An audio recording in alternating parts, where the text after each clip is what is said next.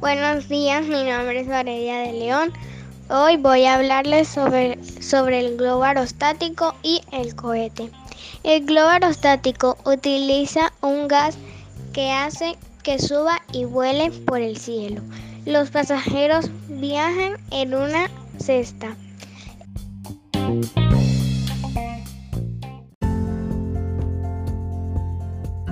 El cohete.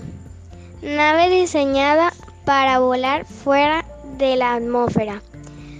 Con ella, los astronautas han ido a la Luna y va muy rápido.